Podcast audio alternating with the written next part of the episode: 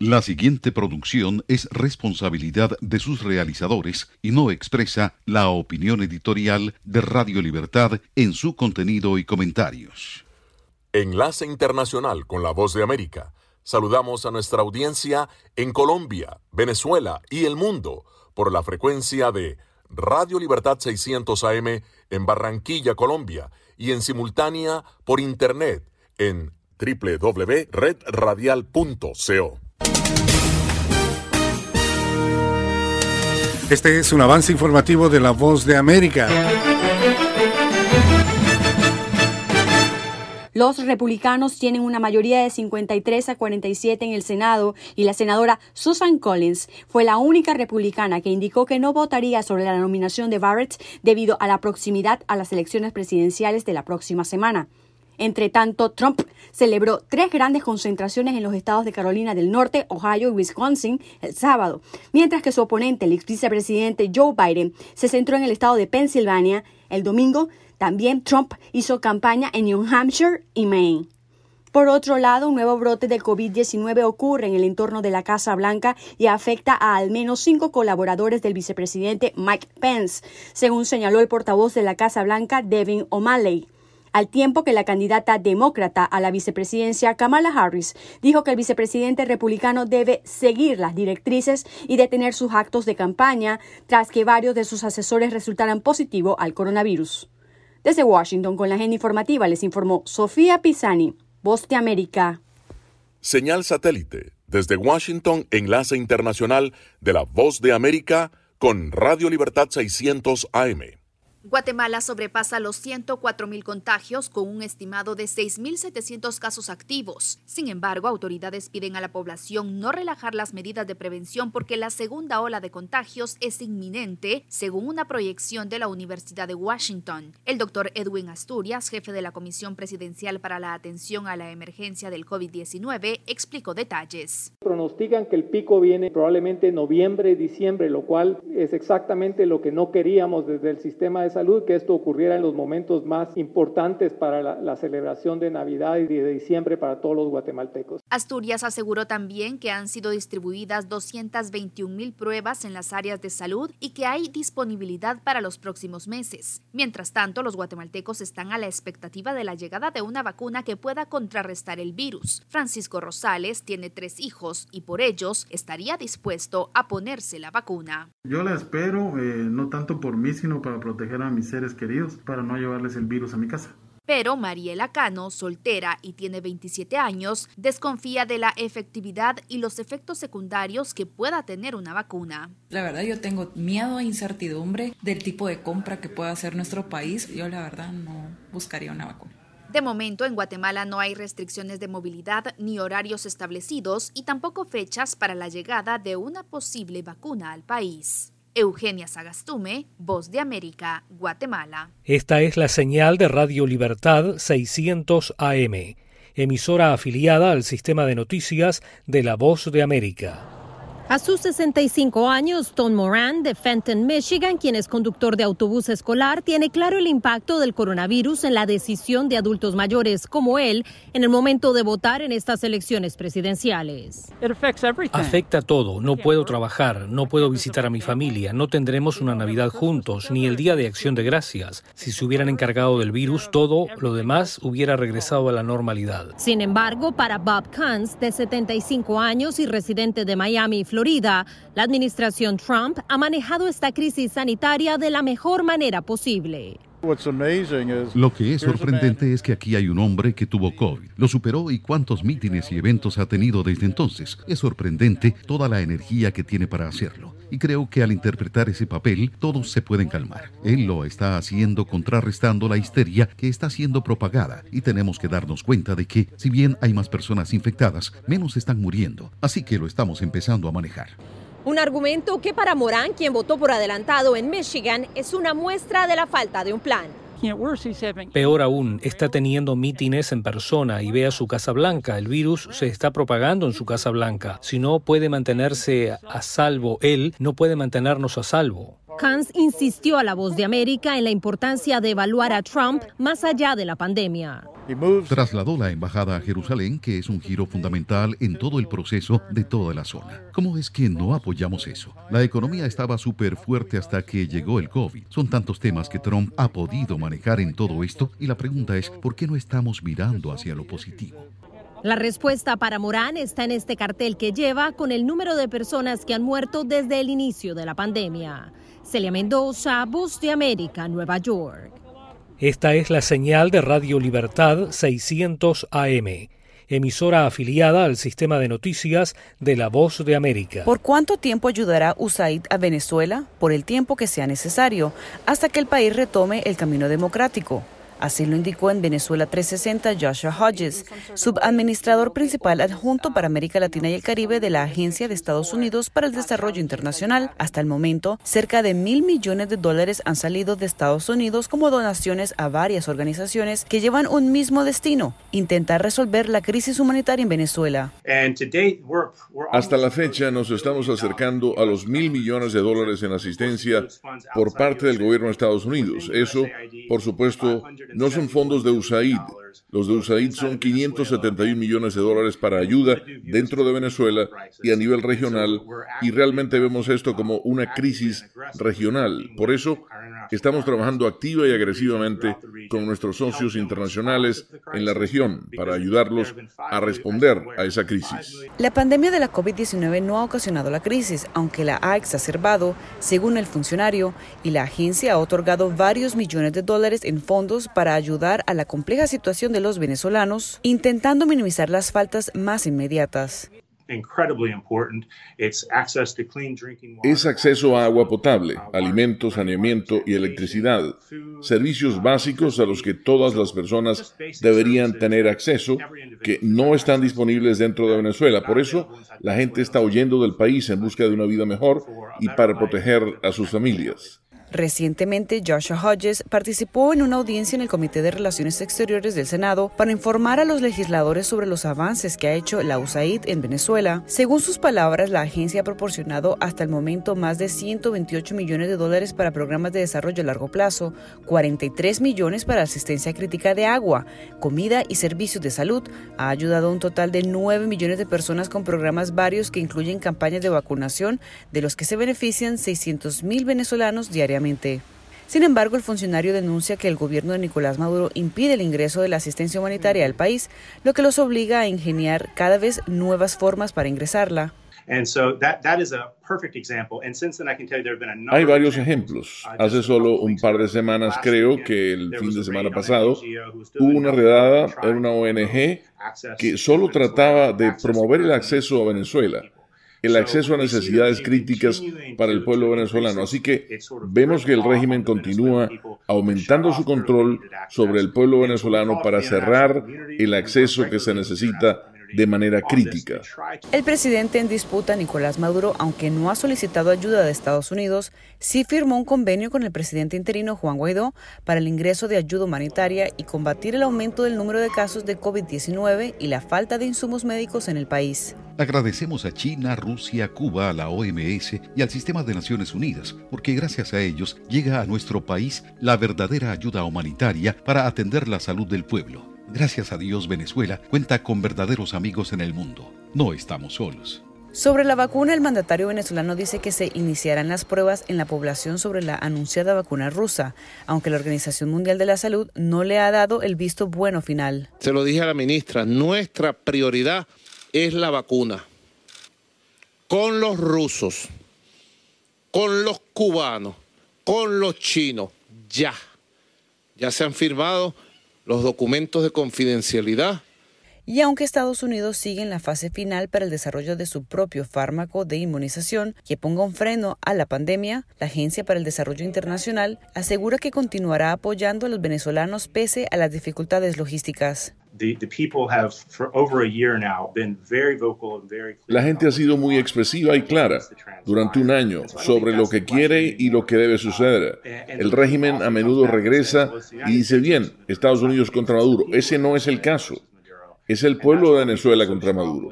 Y es por eso por lo que estamos tan convencidos de la asistencia que estamos brindando. La pandemia encuentra a Venezuela con su economía reducida a más de la mitad en seis años, escasez de combustible y un colapso de sus servicios públicos. Crisis que ha causado el éxodo de más de 5 millones de venezolanos desde finales de 2015, según la ONU y la OEA. Cristina Caicedo Smith, Venezuela 360, Voz de América, Washington.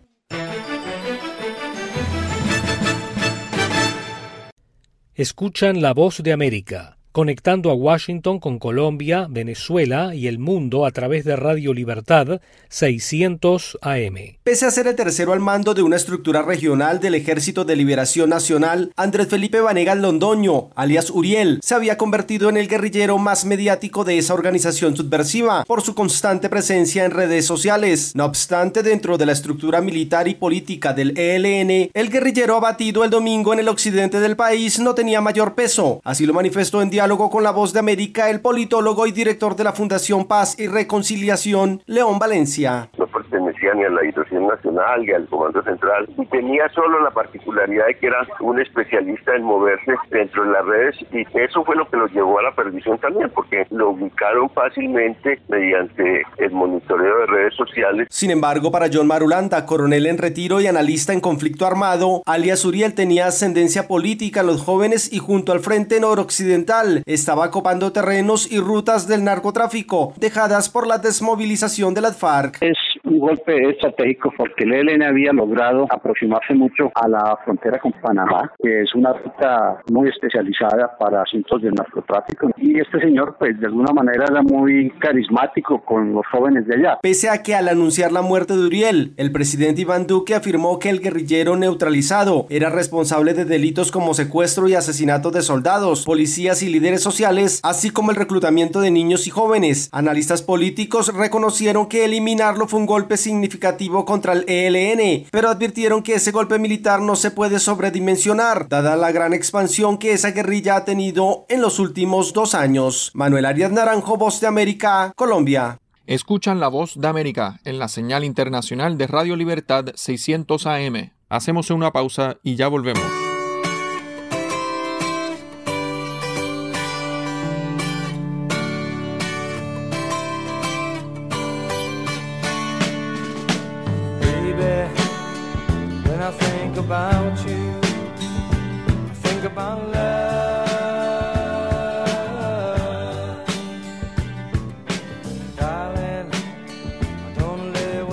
about you.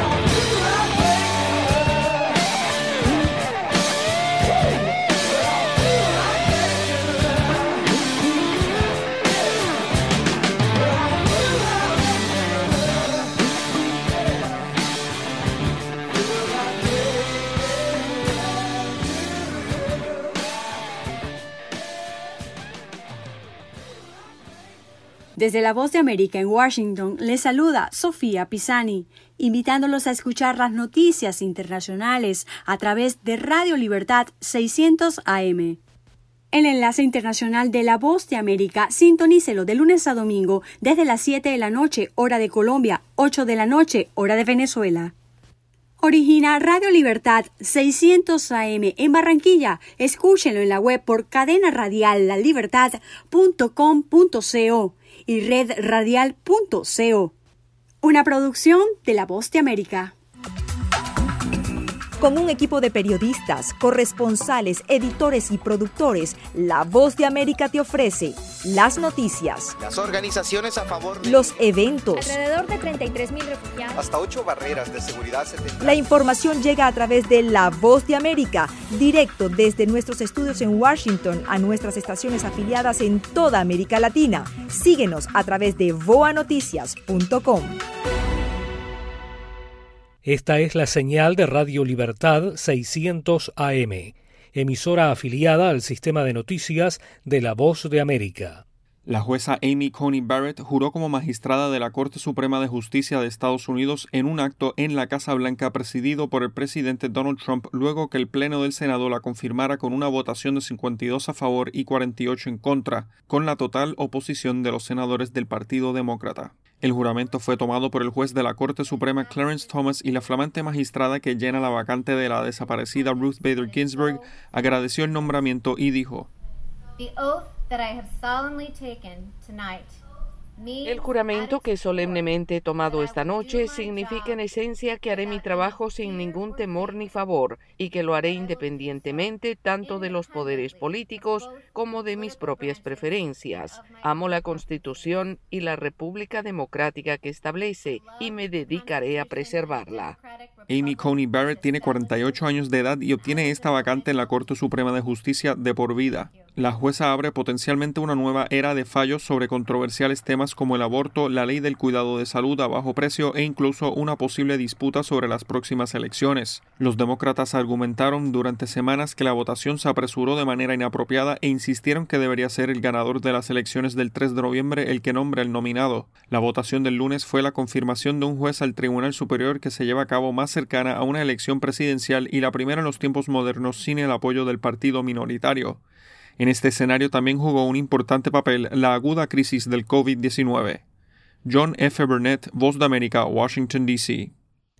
Escuchan la voz de América conectando a Washington con Colombia, Venezuela y el mundo a través de Radio Libertad 600 AM. Texas solía ser un bastión republicano en Estados Unidos. Sin embargo, algo está cambiando y mientras que las áreas rurales del estado, ganaderos y granjeros preparan sus tractores para participar en una caravana de apoyo al presidente Donald Trump a más de 300 kilómetros al sur, cerca de la frontera con México, los demócratas se muestran entusiasmados con Joe Biden. Texas está profundamente dividido entre las regiones rurales republicanas y las áreas urbanas demócratas. En cambio, las zonas intermedias, los llamados suburbios, están cambiando la política de Texas. Estas zonas solían ser republicanas, sin embargo, se están volviendo moradas debido a casi una década de rápido crecimiento demográfico, desarrollo económico y migración. Jim Henson es profesor en la Universidad de Texas y explica. Como personas de California, de otras partes de Texas, de las ciudades cercanas a esos suburbios,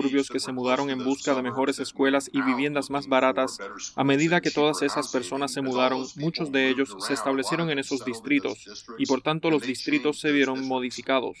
Minorías como afroamericanos, latinos y asiáticos conforman los rostros de muchos suburbios y las diferentes etnias conducen a una mayor diversidad de identificación política. Además de los votantes de los suburbios, el voto latino es otro factor determinante y a una semana para los comicios en el sureño estado de Texas, las encuestas anticipan que Trump y Biden podrían resultar con un empate. Judith Martín Rodríguez, Voz de América, Washington.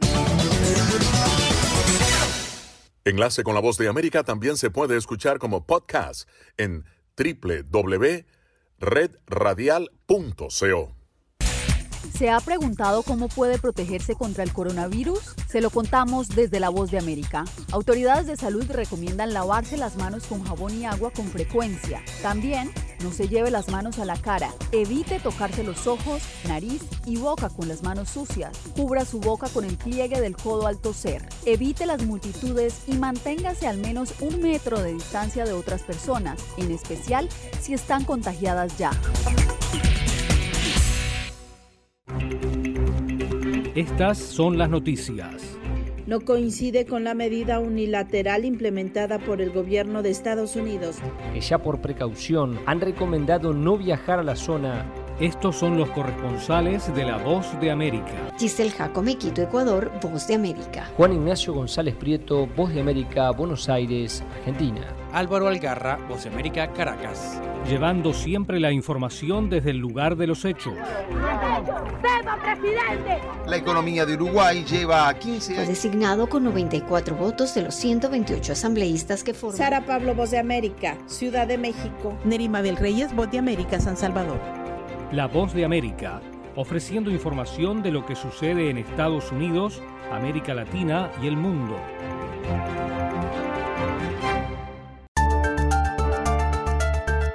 Los que al fin de cuentas acabarían beneficiando de esto serían las, las, compañías petroleras. Conversando con la BOA. El gobierno chino tiene capital para invertir desde Washington al mediodía de lunes a viernes, el encuentro de análisis con los expertos y los protagonistas de la noticia. La diferencia que teníamos era de 52 mil votos. Los temas del acontecer mundial en Conversando con la Voz de América.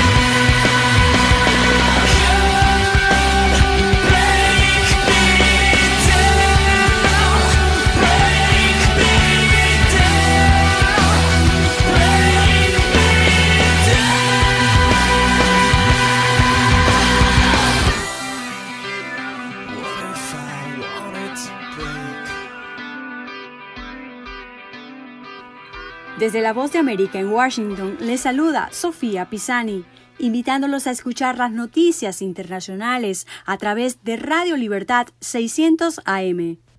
El enlace internacional de La Voz de América, sintonícelo de lunes a domingo desde las 7 de la noche, hora de Colombia, 8 de la noche, hora de Venezuela. Origina Radio Libertad 600 AM en Barranquilla. Escúchenlo en la web por cadena radial lalibertad.com.co y redradial.co. Una producción de La Voz de América.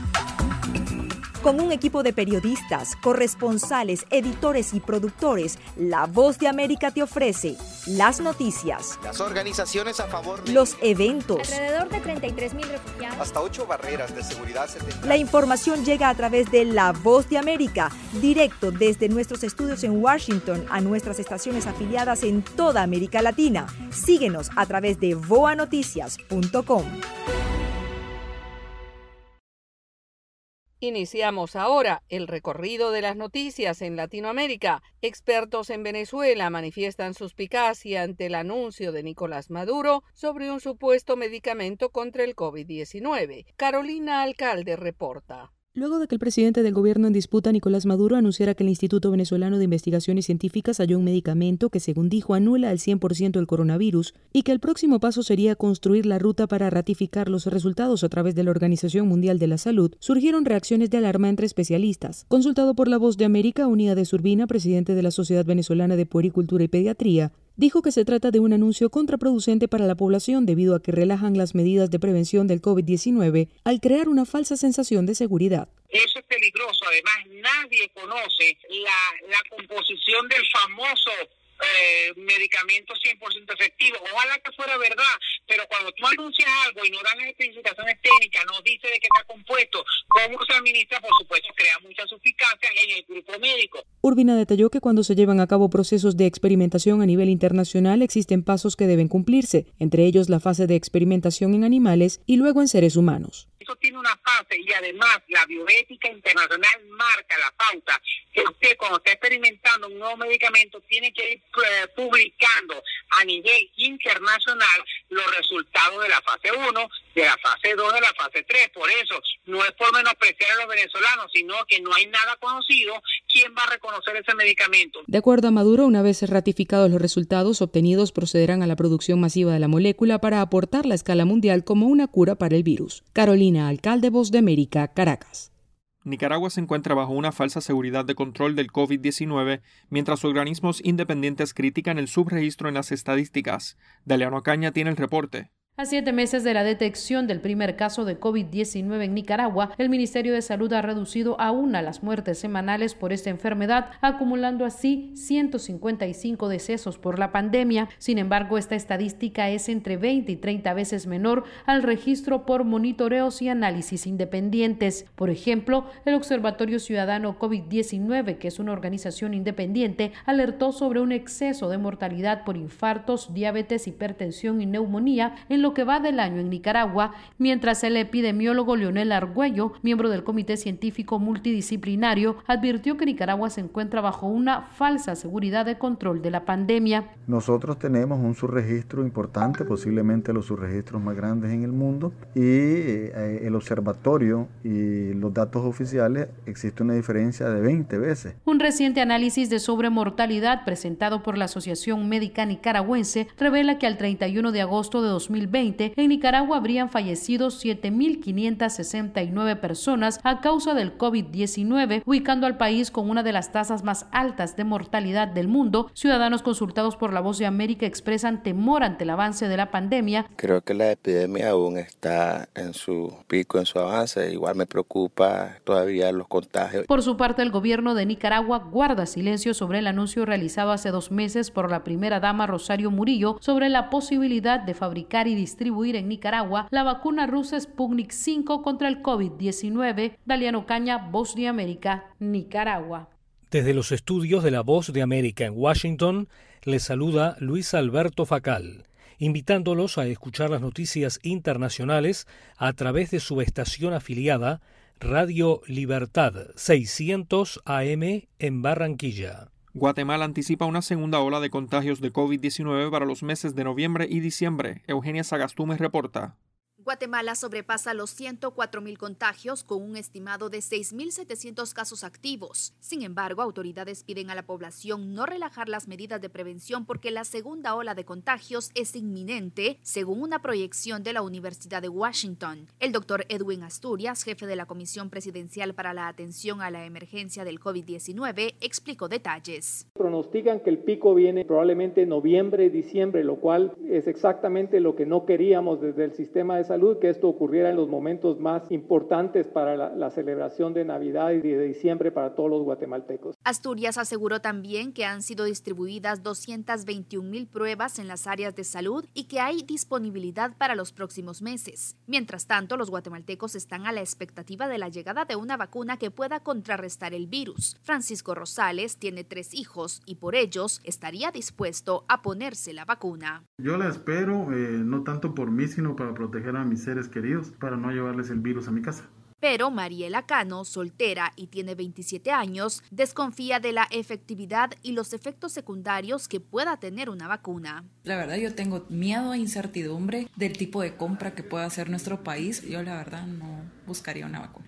De momento en Guatemala no hay restricciones de movilidad ni horarios establecidos y tampoco fechas para la llegada de una posible vacuna al país. Eugenia Sagastume, Voz de América, Guatemala. Señal satélite desde Washington, enlace internacional de la Voz de América para Radio Libertad 600 AM. Hacemos una pausa y ya volvemos.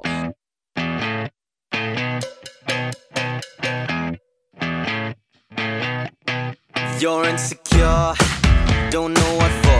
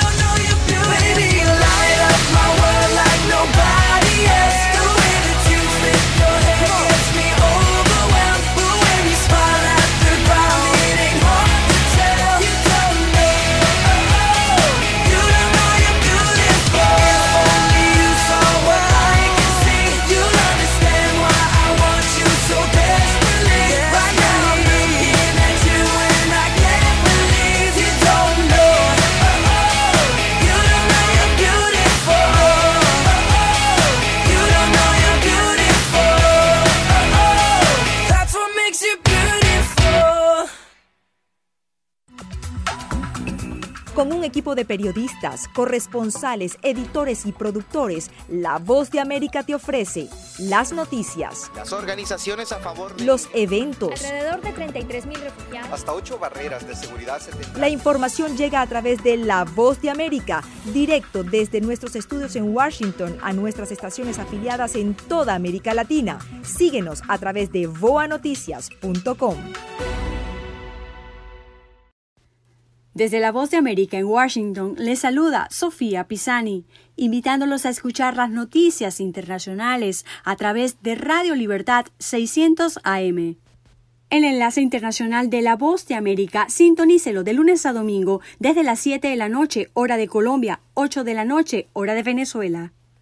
Origina Radio Libertad 600 AM en Barranquilla. Escúchenlo en la web por cadena radial lalibertad.com.co y redradial.co. Una producción de La Voz de América. Estas son las noticias. A tempranas horas de la mañana, acompañado por sus aliados políticos, el presidente... No coincide con la medida unilateral implementada por el gobierno de Estados Unidos. Que ya por precaución han recomendado no viajar a la zona estos son los corresponsales de la Voz de América. Álvaro Algarra, Voz de América, Caracas. Giselle Jacome, Quito, Ecuador, Voz de América. Juan Ignacio González Prieto, Voz de América, Buenos Aires, Argentina. Llevando siempre la información desde el lugar de los hechos. La economía de Uruguay lleva 15 años de crecimiento ininterrumpido. Fue designado con 94 votos de los 128 asambleístas que forman. Sara Pablo, Voz de América, Ciudad de México. Nerima del Reyes, Voz de América, San Salvador. La Voz de América ofreciendo información de lo que sucede en Estados Unidos, América Latina y el mundo.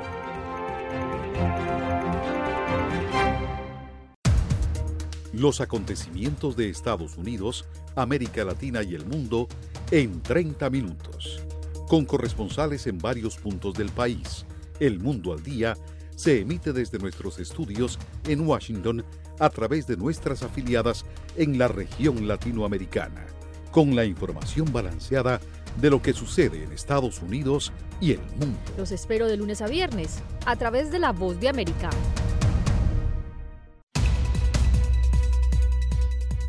¿Qué tal amigos? Les saluda Henry Llanos para invitarlos a escuchar Deportivo Internacional. De lunes a viernes, el resultado y las noticias de los eventos deportivos internacionales en un solo lugar Deportivo Internacional, una producción de La Voz de América. Esta es la señal de Radio Libertad 600 AM, emisora afiliada al sistema de noticias de La Voz de América. Autoridades en el sur de California ordenaron anoche la evacuación de al menos 70.000 personas luego que un incendio forestal de rápido movimiento hirió gravemente a dos bomberos y forma parte de una corriente de fuertes vientos en todo el estado que ha provocado cortes de energía a cientos de miles de personas para evitar que los equipos de servicios públicos provoquen nuevos fuegos. El condado de Orange, al sur de Los Ángeles, enfrentó fuertes ráfagas de viento que empujaron las llamas a lo largo de las crestas de matorrales en Silverado Canyon y cerca de las casas en la extensa ciudad de Irvine, hogar de unos 280 mil residentes. Dos bomberos, uno de 26 y el otro de 31 años, resultaron gravemente heridos mientras luchaban contra el incendio, según informó la autoridad de bomberos del condado, que no proporcionó detalles sobre cómo ocurrieron las lesiones. Ambos sufrieron quemaduras de segundo y tercer grado en grandes porciones de sus cuerpos y fueron entubados al llegar al hospital. Brian Fennessy, miembro de la autoridad de bomberos en el condado Orange, explicó. Nuestra prioridad ahora es evacuar a las personas y sacarlas de la ruta del fuego. Los vientos son extremadamente fuertes. Al norte de San Francisco, una estación meteorológica en Mount St. Helena registró una ráfaga con fuerza de huracán de 143 kilómetros por hora y algunos picos de Sierra Nevada registraron ráfagas de más de 100 kilómetros por hora. Los científicos dicen que el cambio climático ha hecho que California sea mucho más seco, lo que significa que los árboles y otras plantas son más inflamables. Octubre y noviembre son tradicionalmente los peores meses para los incendios, pero ya este año 8.600 incendios forestales en el estado han quemado un récord de más de 16.000 kilómetros cuadrados y han destruido alrededor de más de 9.000 casas, negocios y otros edificios, cobrando la vida de 31 personas. Yoconda Tapia, Voz de América, Washington.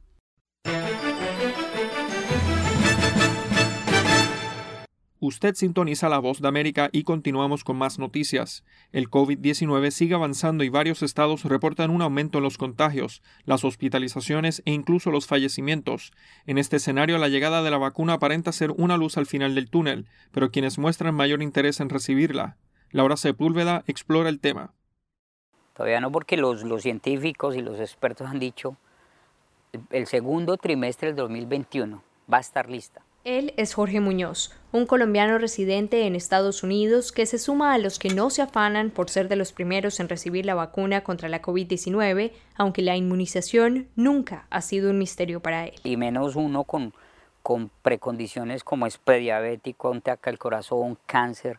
Entonces uno tiene que la persona, digamos, lo saludable y listo. Algunos por precondiciones médicas, otros por desconfianza en el proceso. Las razones son varias, destaca Dean Fanelli, experto en legalización de productos farmacéuticos. Parece que vamos a necesitar que entre el 70 y 75% de la población estadounidense se vacune para obtener inmunidad de grupo, para detener la propagación y, lamentablemente, los dispuestos a vacunarse en este momento están muy por debajo de ese número. Aunque el experto simpatiza con algunas de las posiciones señala que los resultados serían confiables. Estoy de acuerdo con todos, esto se ha politizado demasiado y me gustaría asegurarle a la gente que la FDA es literalmente el estándar de oro de las autoridades reguladoras en el mundo y cuando miran los datos muy motivados por la ciencia se centran solo en los datos. Encuestas que en agosto mostraban que un 69% de la población tenía la intención de aplicarse la vacuna tan pronto estuviera lista, ahora muestran que bajó en un 11%. Laura Sepúlveda, Voz de América, Nueva York. Desde Washington les saluda Luis Alberto Facal, periodista de La Voz de América, y les damos la bienvenida a Radio Libertad 600 AM en Barranquilla, como emisora afiliada al sistema de noticias de La Voz de América. Pese a que las temperaturas comienzan a bajar, desde tempranas horas en la mañana, cientos de residentes de Nueva York comenzaron a hacer fila en los puestos de votación. Originalmente pensaba enviar mi voto por correo, pero con toda la confusión decidí hacerlo temprano, por la seguridad. Llegamos temprano porque hemos visto lo largas que eran las líneas en la televisión, en otras estaciones de votación. Cuando llegamos aquí, a las seis, la línea tenía aproximadamente dos cuadras y media de largo. Y cuando empezaron a abrir a las siete, escuchamos que la línea era de aproximadamente siete cuadras y media. Las largas colas en los puestos de votación han hecho que varias personas reevalúen si participar de los comicios en esta jornada y aunque muchos aseguran que regresarán, el alcalde de la ciudad cuestiona la preparación de la Junta de Elecciones. Lo que está sucediendo ahora es que la gente se está desanimando para votar y eso es inaceptable. Y la Junta debe hacer cambios de inmediato. Aunque más de 1.200.000 boletas para votar en ausencia fueron solicitadas en Nueva York, hay personas que en vez de enviarlo por correo llegaron al lugar a entregarlo personalmente. Simplemente sentí que las urnas pueden ser un poco más seguras que el correo. No estoy segura, pero me sentí mejor. Este fin de semana, mientras algunos seguros de su participación salían a las calles a votar, otros salieron a promover a su candidato. Caravanas de la comunidad judía en Nueva York con banderas de la campaña del Partido Republicano recorrieron varias de las calles de la ciudad. En Times Square se registraron algunos enfrentamientos entre simpatizantes del actual presidente y personas que no apoyan cuatro años más de su gobierno. Las tensiones llevaron a que la policía detuviera a algunos de los manifestantes en la zona. Por otra parte, un oficial de la policía de Nueva York fue suspendido tras ser grabado mientras promovía al mandatario desde el parlante de la patrulla que tenía asignada. Laura Sepúlveda, Voz de América, Nueva York. Desde la Voz de América en Washington les saluda Sofía Pisani, invitándolos a escuchar las noticias internacionales a través de Radio Libertad 600 AM. El enlace internacional de La Voz de América, sintonícelo de lunes a domingo desde las 7 de la noche, hora de Colombia, 8 de la noche, hora de Venezuela. Origina Radio Libertad 600 AM en Barranquilla. Escúchenlo en la web por cadena radial lalibertad.com.co y redradial.co. Una producción de La Voz de América. Biden había aprovechado los comentarios de Meadows el domingo en CNN en los que dijo no vamos a controlar la pandemia. Cuando se le preguntó por qué, Meadows respondió que es porque es un virus contagioso como la gripe. Esos comentarios generaron críticas y al menos un titular de noticias que decía la Casa Blanca renuncia a tratar de controlar la propagación del virus. Este lunes, Meadows intentó corregir algunas cosas.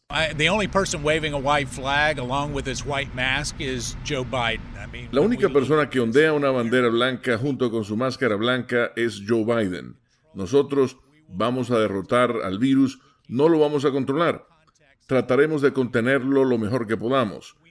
Y si nos fijamos en el contexto completo de lo que estaba diciendo es que debemos asegurarnos de que tenemos terapias y vacunas es posible que debamos asegurarnos de que cuando las personas se enfermen tengan el tipo de terapia que tuvo el presidente de Estados Unidos y podemos proporcionar esas autorizaciones de uso de emergencia que con suerte llegarán en muy poco tiempo. Meadows señala que Trump no se rendirá hasta que todos los estadounidenses estén a salvo y el virus sea derrotado.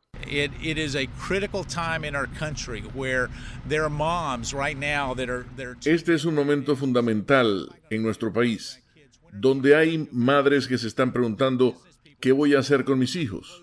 ¿Cuándo van a poder volver a la escuela? La gente que tiene negocios que está diciendo, bueno, estoy cerrado, ¿cómo voy a lidiar con esto? Y solo ha habido una persona que ha estado dispuesta a abordar eso de manera significativa y es el presidente de Estados Unidos. Vamos a seguir haciéndolo y sin embargo al mismo tiempo trataremos de mitigar los riesgos que conlleva este virus de China que nos llegó y no fue por nuestra culpa y ciertamente tampoco ha sido culpa del pueblo estadounidense. El jefe de gabinete de la Casa Blanca, Mark Meadows, habló con periodistas en la mansión presidencial este lunes antes de que el presidente Trump viajara a eventos de campaña en el importante estado de Pensilvania. Leonardo Bonet, Voz de América, Washington. Señal satélite desde Washington, enlace internacional de la Voz de América para Radio Libertad 600 AM. Hacemos una pausa y ya volvemos.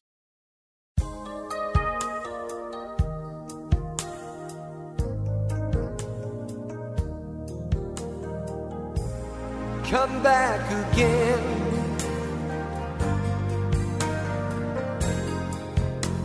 I want you to stay next time.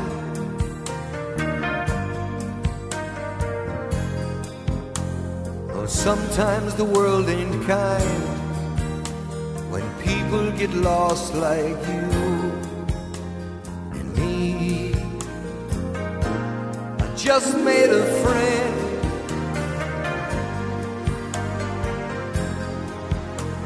A friend is someone you need.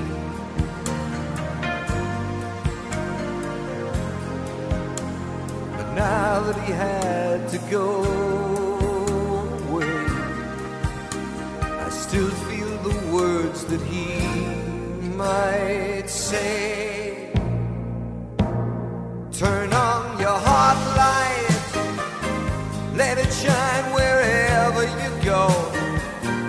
Let it make a happy glow for all the world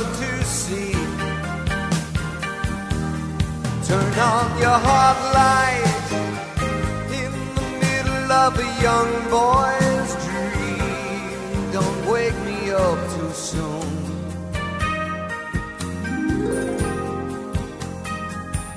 Gonna take a ride across the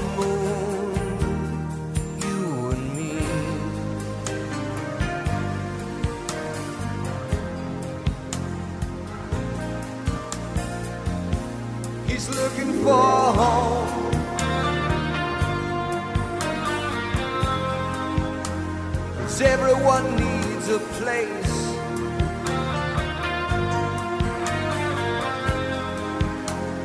Home's the most excellent place of all.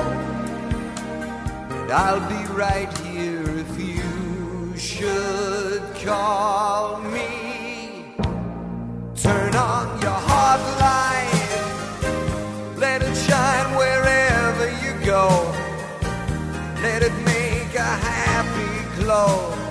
for all the world to see.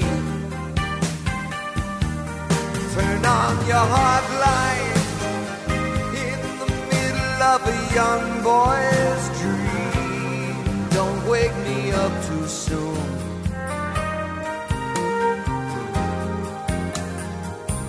Gonna take a ride across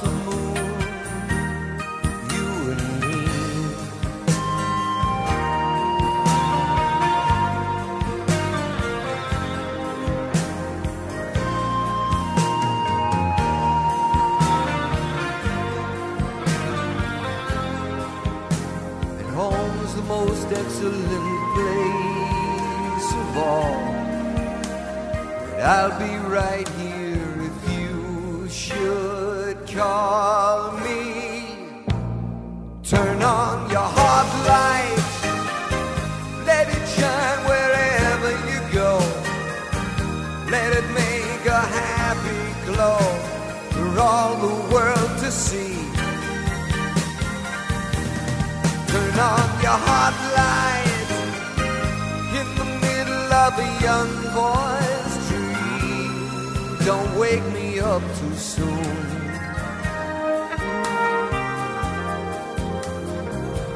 Gonna take a ride across the moon, you and me. Turn on your heart light now. Turn on your heart light now.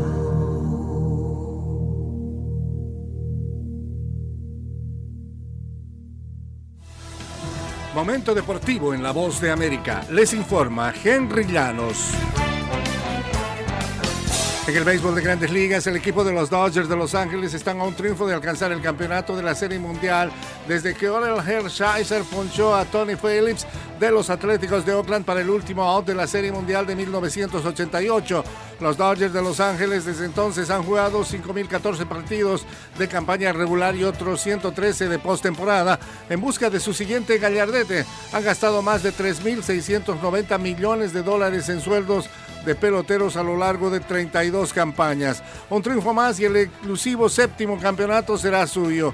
Creo que será algo realmente agradable para los peloteros de esta generación, dijo Hershiser el eh, lunes, un día después de que los Dodgers tomaran ventaja de 3-2 en la Serie Mundial de cara al sexto duelo ante los Rays de Tampa Bay. Definitivamente es un triunfo generacional para este grupo y pienso en los Kenley Jensen, en los Clayton Kershaw, los Justin Turner, los muchachos que han estado aquí en todos esos títulos divisionales, dijo.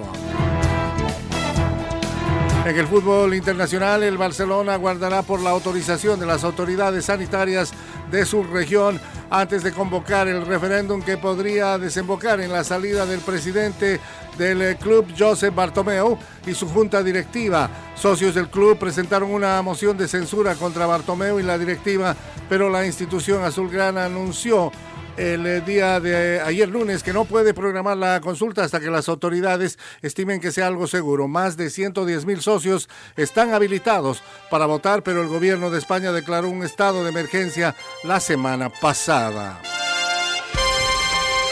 Henry Llanos, Voz de América, Washington. Con un equipo de periodistas, corresponsales, editores y productores, La Voz de América te ofrece las noticias, Las organizaciones a favor de los eventos. Alrededor de 33 mil refugiados. hasta ocho barreras de seguridad. La información llega a través de La Voz de América, directo desde nuestros estudios en Washington a nuestras estaciones afiliadas en toda América Latina. Síguenos a través de voanoticias.com.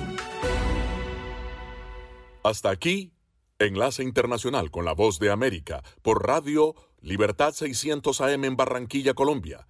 La cita es mañana, así que los esperamos. Les recordamos que pueden seguir la información de la Voz de América en www.boanoticias.com. Hasta la próxima.